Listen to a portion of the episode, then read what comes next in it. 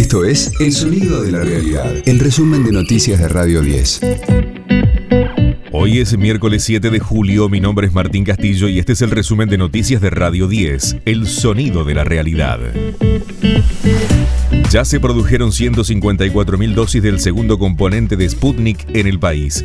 El laboratorio Richmond quedará a la espera de la aprobación del Instituto Gamaleya de Rusia para empezar a distribuirlo entre todas las provincias. Hoy comienzan a distribuirse 1.300.000 dosis, tanto de la Sputnik como de la Sinopharm. En tanto, el Congreso respaldó el DNU que modifica la ley de vacunas contra el coronavirus, que permitirá la llegada de los sueros de Pfizer, Moderna y Johnson Johnson.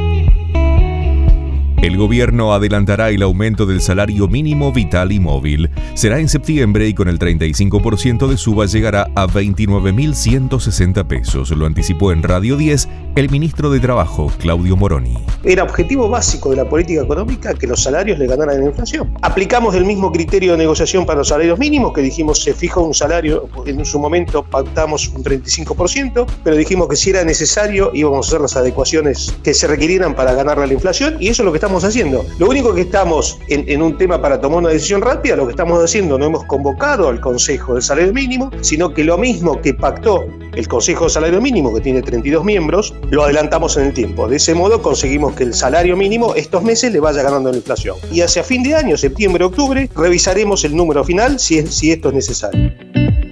Martín Guzmán viaja a Italia. El ministro de Economía participará de la cumbre de ministros de Finanzas y presidentes de bancos centrales del G20. Además, mantendrá una reunión con el Fondo Monetario Internacional como parte de la negociación por la reestructuración de la deuda. De lunes a viernes, desde las 15, escucha a Juan Di Natale. Segunda dosis. En las tardes de Radio 10. Hoy se conocerá el veredicto en el juicio oral a Ángel Cabrera. Antes se escucharán los alegatos y las últimas palabras del golfista acusado de violencia de género. La querella pedirá una pena efectiva de 2 a 4 años de prisión para el golfista. Aún hay ocho argentinos desaparecidos bajo los escombros del edificio colapsado en Miami. Se hallaron otros cuatro cuerpos y ya son 32 las muertes confirmadas. En total, son 113 las personas desaparecidas. Radio 10, el sonido de la realidad. Cierra Colombia, ganamos. Si ataja Martínez, ganamos. Corazón de León, te convertirás en héroe. Cardona para pegarle, vamos Dibu. Corazón de León, vamos Dibu. Corazón de León, va Cardona. La final, a la final. Martínez, Martínez, Martínez, Martínez, Martínez, Martínez, corazón de león. El Dibu Martínez le dio el pase a la final a la Argentina en una definición infartante. El partido había terminado 1 a 1 con goles de Lautaro Martínez y Luis Díaz para los colombianos. Así, se llegó a los penales en los que el arquero argentino se vistió de héroe para atajar tres disparos y esto dijo tras el partido. La verdad no tengo palabras. Obviamente venimos hace 40 días encerrados, los chicos lo, saben.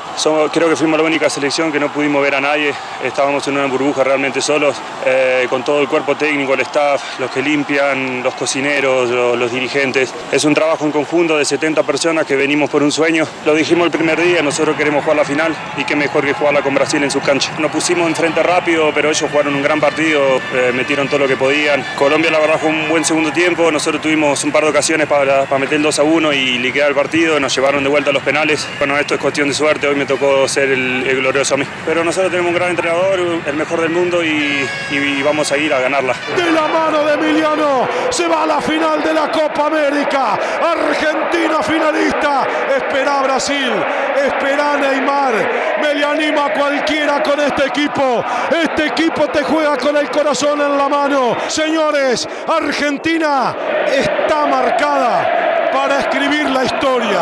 Después de 28 años, en los penales derrotó a Colombia. Argentina es finalista de la Copa América. El resumen de noticias de Radio 10. Seguimos en redes y descarga nuestra app.